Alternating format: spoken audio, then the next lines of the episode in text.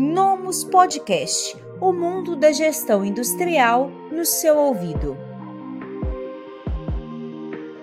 Olá, tudo bem? Eu sou a Rafaela Barreto e nós vamos conversar sobre e-commerce B2B e como ele pode influenciar a realidade da indústria. Aqui comigo está a Mirielle Weber, ela é especialista em e-commerce B2B da empresa Mercos e vamos falar um pouco mais sobre esse tema. Mirielle, muito obrigada, seja muito bem-vinda. Obrigada, estou bem animada aqui poder compartilhar um pouquinho do que eu sei.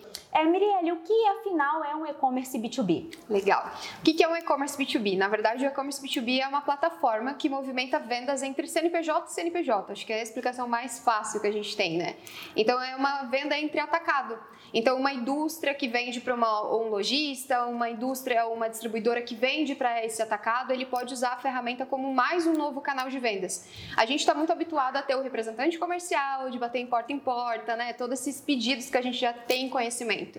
Então, o e-commerce B2B seria basicamente mais um canal de vendas integrado, obviamente, com o time comercial e tudo, mas de uma forma online. Então, é, é, é trocar a empresa, por exemplo, hoje ela acaba vendendo só por exemplo, só se ela tiver uma pessoa lá do outro lado. Não, hoje a gente pode vender se o meu vendedor está fora do horário comercial, eu consigo ainda vender através do e-commerce B2B. Então é uma ferramenta que 24 horas por dia a empresa está na internet, podendo atender todos os clientes, independente do perfil dele. E qual é a diferença da indústria escolher um e-commerce especialista no segmento B2B, né, no segmento ali da relação CNPJ-CNPJ, e um e-commerce voltado para o varejo? Então, isso é bem importante. Porque, assim, a gente está muito acostumado com e-commerce, por exemplo, que tem vários banners, promoções, porque qual o sentimento de um e-commerce B2C, por exemplo? Eu tenho que entrar lá e eu tenho que comprar na hora. Esse é o sentimento de um site preparado para isso. Eu vou entrar e talvez eu nunca mais volte a comprar aquele produto. Quando eu penso numa ferramenta de e-commerce B2B, eu preciso de uma ferramenta que seja fácil. O cliente ele vai entrar, talvez todo mês ele vai entrar naquela ferramenta. Às vezes ele vai começar o pedido de manhã e vai terminar à noite, porque ele está na rotina do dia a dia, né? Então a gente está falando de uma empresa. Então a gente pega experiências que a gente tem no B2C, poxa, já compro online. Então por que, que não eu posso comprar com o meu fornecedor online? Então a diferença muito muito é ter uma ferramenta que seja muito mais otimizada para o processo de uma indústria. A gente está falando de política comercial, de tabela de preço diferente. Então, tem várias regras que o e-commerce B2C não precisa. Então, é assim, eu digo que tem que ser né, muito mais prático, não precisa ter é, mil formas, mil promoções, mil banners, não, porque eu não posso cansar a vista, tem mais esse lado. Não posso cansar a vista do meu cliente, porque às vezes ele vai ficar uma hora do dia ali. Ele não está indo comprar um produto, ele às vezes está indo comprar mil produtos. Então a estrutura dela tem que ser de uma forma que não canse tanto a vista, é, ter essas personalizações, tabela de preço, políticas comerciais, regras com os representantes, porque é, assim aqui a gente né, na, na estrutura de um e-commerce, você não pode imaginar que você está tirando tirando o papel do representante comercial sabe? Acho que não é isso. É muito no sentido de você dar uma arma mais para ele. É como se fosse um preposto virtual para o representante. Então a indústria já tem o papel da venda física, né, ou venda externa, e aí ele coloca o e-commerce e a ferramenta tem que entender, por exemplo, que é um colaborador do representante. Então, se aquele cliente que está entrando na minha ferramenta é meu, da minha equipe comercial, ela tem que entender essa ligação para que mande o orçamento no nome do vendedor, entendeu? Porque daí eu não estou tirando a venda, eu estou dando armas para que ele venda mais. Então o e-commerce B2B tem que ter essas sacadas para conseguir estruturar com o meu time, com o que o meu cliente precisa e também com os sistemas e com, meus, com o RP que eu utilizo, né, por exemplo. Certo. Uhum. É, e quais são as principais funcionalidades presentes no e-commerce B2B? Legal. É, assim, eu acredito muito que o e-commerce, ele, né, no, quando a gente fala de um e-commerce B2B, ele não pode ser um e-commerce aberto. Então, ele tem que ser um e-commerce fechado. Então, algo que tu possa solicitar acesso, não algo que você vai abrir. Porque, por exemplo, se eu tenho uma indústria de parafusos, então eu tenho uma lá, eu vendo parafusos para materiais de construção. Não faz sentido o consumidor final entrar lá e ver o preço que o material de construção paga. Então eu preciso de um, de um site, por exemplo, que o material de construção entra, ele loga com e-mail e senha, aí ele vai ver o preço, aí ele já vê o histórico de pedidos dele, ele já tem ali a mesma conversa às vezes que ele tem com o vendedor, que é, por exemplo, ah, eu quero um desconto se eu, se eu fazer à vista.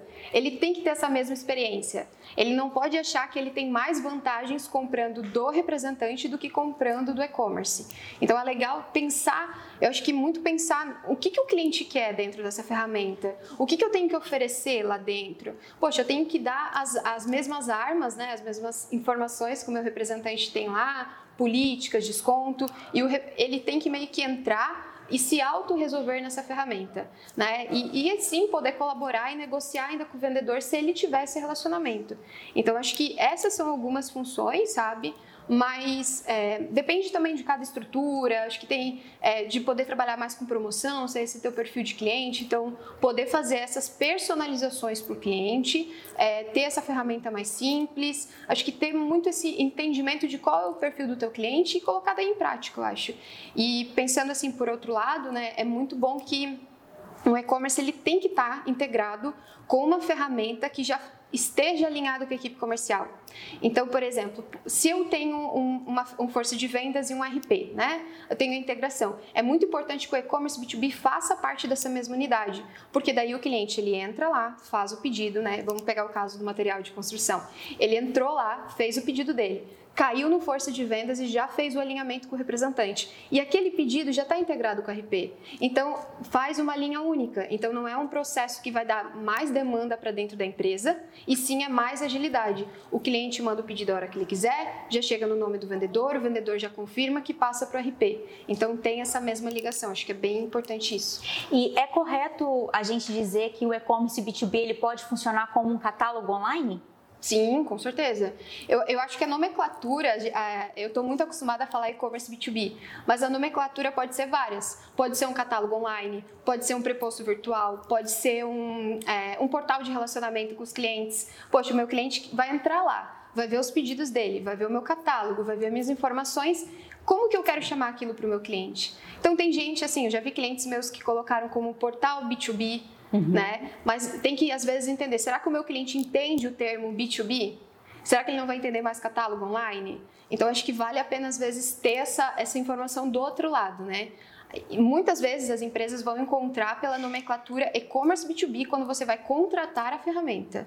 Mas daí, assim, na hora de você colocar para o teu cliente, daí às vezes vale a pena trabalhar o nome, assim. Entendo. Uhum. E de que maneira o e-commerce B2B, essa ferramenta, ela pode transformar o dia a dia do representante e até mesmo a realidade comercial da indústria? Legal. Eu vou, vou aproveitar e contar uma história. Vamos lá. Mas eu tenho, tenho um representante comercial que é, é, ele trouxe uma questão que eu achei muito legal. Ele falou que ele saiu para visitar ele saiu, foi lá, fez três visitas pela manhã. Nenhum dos clientes dele atenderam, ninguém bateu. Ele vende até máquinas de costura, lembrei agora. E aí ele visitou esses clientes.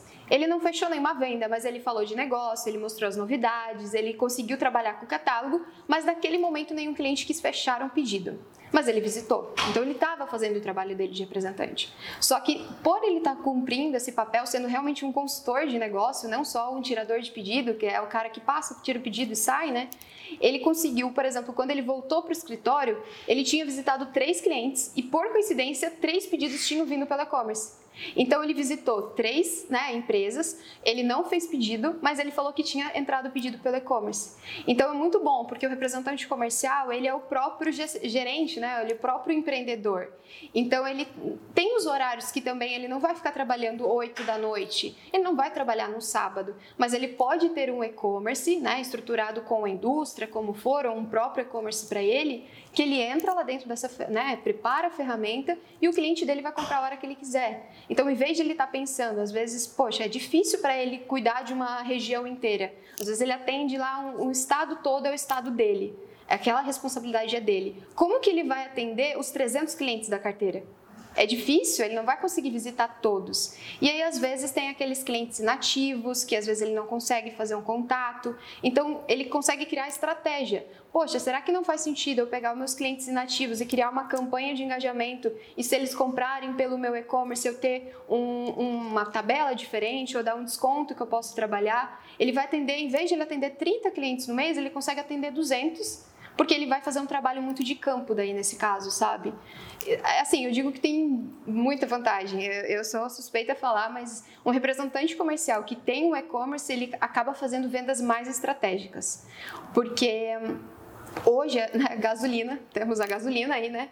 ela tem um custo muito alto. E o representante sempre está né, tendo esse custo, eh, geralmente. Então, se ele está indo todo mês, faz a mesma visita, o cliente tira o mesmo pedido todo mês, será que ele não poderia estar tá usando esse tempo para prospectar cliente e aquele cliente que já compra todo mês já poder fazer através do e-commerce? Aí ele não é que ele vai deixar de visitar, mas em vez de visitar tipo uma vez por mês, ele pode visitar uma vez a cada 45 dias. Ele economiza a questão de gasolina, ele ganha mais margem de clientes e querendo ou não ele ganha mais pedido, né? Então acaba tendo esses pontos aí. Sim.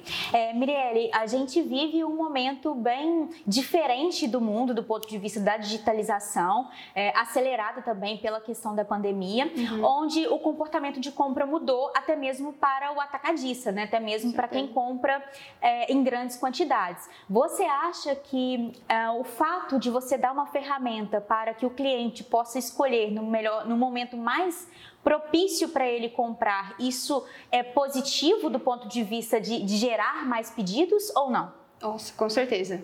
Porque assim, imagina que é, eu, é, a gente sabe que né, a gente passou e tem passado por uma pandemia, muita coisa mudou, né? É, às vezes eu escuto do meu cliente falo assim, ah, mas eu não sei se meu cliente vai entrar e vai comprar online. É, tem várias pesquisas hoje que já diz né, que o brasileiro fica quase 20, 20 horas conectado né, das 8 horas da manhã às 10 da noite. E naquele momento ele está comprando também, ele está atuando com o fornecedor. Então, assim, a gente tem que olhar pelo, pelo perfil do cliente que mudou, a gente tem que aceitar isso, né? O comprador mudou, né? Os materiais de construção, as lojas, ela, ela já não tem mais tempo para receber todos os fornecedores, né?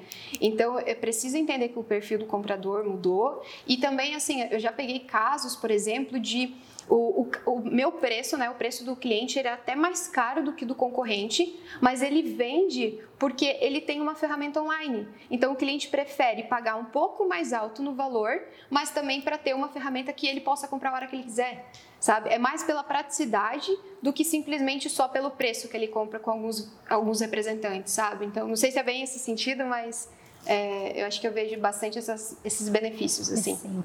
É, para quem, para o gestor que está contratando, implantando o e-commerce B2B, talvez ele encontre uma certa resistência cultural uhum. para adesão é, por parte dos representantes. É, quais seriam os principais, digamos que, argumentos ou benefícios que esse gestor pode passar para o seu time para que eles tenham uma maior adesão dessa ferramenta? Legal. Acho que a primeira coisa é não mudar a comissão. Ah, não é porque o pedido veio pelo e-commerce que é importante você mudar a comissão do teu vendedor. Por exemplo, se ele atende 30 clientes por mês e ele começa, mesmo com o e-commerce, a atender 30 clientes por mês, ele só equilibrou, ele não fez um trabalho em cima do e-commerce. Agora ele começou a atender 100 clientes e 30, poxa, ele está usando o e-commerce a favor dele. Então não tem que mudar a comissão se o vendedor também vai utilizar aquilo de uma boa maneira. Então acho que o primeiro ponto é esse. Se você muda a comissão ou você dá mais vantagens para o e-commerce, sem ser uma estratégia que está ligada ao vendedor, é, assim, a gente meio que vai criar um, um cara que chega no cliente e fala assim, olha, não compra do site, não compra porque lá não funciona, dá errado, não, é, já vi isso ali, não, nada a ver, nem compra lá. Aí, poxa, tu tá investindo valor, tu tá olhando para tua equipe de marketing, tu tá, todo o teu esforço está em cima de criar uma ferramenta boa para o cliente, para o vendedor, e o teu representante lá na ponta está denegrindo isso. Então, acho que pensar no representante, de colocar ele numa conversa, de falar, olha, você não vai perder a sua comissão, e, e assim, a gente, é, eu já vi empresas também trabalhando de ela criar uma campanha de engajamento. Poxa, eu vou pegar a sua carteira de clientes, se daqui a 30, é, vamos criar uma campanha de três meses. A gente vai trabalhar assim, 30% dos teus clientes estão com um link lá no e-commerce ou compraram pela ferramenta, você vai ganhar um ponto. E trabalhar com pontos. Aí depois, no final dessa campanha inicial de campanha de e-commerce, com engajamento com o representante, o gestor ele pode premiar não com bonificação. Eu, eu, até às vezes sou suspeita, mas eu, eu acho que não tem que ser em dinheiro.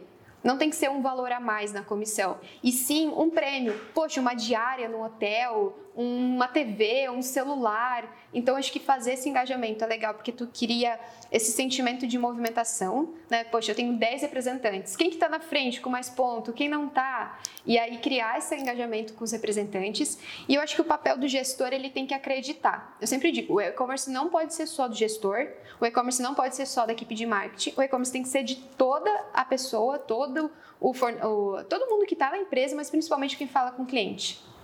Né? Então, eu acho que o gestor ele tem que puxar os representantes para uma conversa e dar esse treinamento e tranquilizar, explicar. É, é, aquilo, o dito é melhor do que não dito, né? Então, Sim. puxa todo mundo, fala que, olha, a ferramenta ela está vindo para ajudar vocês. O termo preposto virtual tem é, aproximado, eu acho que fazendo eles entenderem mais do que, que, se trata, sabe? Eu acho que tem que ter esse alinhamento, não mudar a comissão, é, trabalhar sim com alguns descontos na ferramenta, mas não muito diferente do que o vendedor também tenha, para a gente criar uma unidade de canais de vendas e não assim, ah, é mais vantajoso para o cliente financeiramente comprar de um ou de outro também, sabe? Acho que é uma preocupação que vale nesse caso.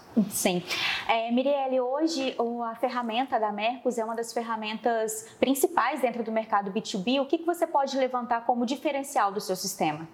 Olha, eu digo assim, até vamos pegar um caso de um cliente Nomos, né? Se ele vir para dentro da Mercos, né? Se a gente tem, faz esse trabalho junto com ele e a gente vá fazer ativação, é um sistema que está totalmente integrado. Tá tudo pronto. Então, se ele quiser amanhã, no dia seguinte, já começar a usar o e-commerce, ele já pode. Então, a ferramenta é muito simples. É mais uma questão de estratégia, não uma questão de usabilidade. A ferramenta realmente não é um bicho de sete cabeças, né? Porque às vezes a gente tem medo, é uma novidade e tudo. Mas, assim, é super fácil, super tranquilo. Então, uma das vantagens é essa a gente consegue ativar a ferramenta no mesmo dia falando com o cliente, ele já consegue sair testando, né? Desde que eles tenham o produto, desde o cliente ali cadastrado, então é bem tranquilo. E assim, eu acho que a personalização, a gente, a nossa ferramenta, a gente não, é meio que assim, a gente acaba não dando um ponto sem nó sabe? Sempre tentando trazer ao máximo o que a gente encontra no mercado, mas assim, a gente testa muito antes. Então, tudo que a gente faz é um comprometimento que a gente já teve olhando, falando com o cliente, é, entendendo a necessidade, mesmo que depois que o cliente já esteja usando o e-commerce, a gente vai atrás buscando essas informações também, né? Então, assim, a gente tem muito essa vantagem de ser bem personalizado, tu tem a liberdade, por exemplo, de fazer essas movimentações, seja de condições de pagamento, de tabela. Tem a questão do, da, da, disponibilidade da ferramenta, ela é muito rápida, muito prática. Tendo a integração com o RP já, né, ele traz a informação para a Mercos, da Mercos já vai para o sistema ali, para o próprio e-commerce. Então a ativação é bem rápida, eu consigo fazer a ativação do e-commerce, por exemplo, no mesmo dia falando com o cliente. Então isso te dá uma liberdade, não é igual um site, poxa, até o site ficar pronto, até a ferramenta funcionar, isso não, a gente acaba indo avançando a parte estratégica. Então a gente tem muito essa, essa questão da disponibilidade, a questão da personalização. É um sistema muito usual, ele funciona muito bem em computador, em tablet, celular, então acaba tendo essa liberdade.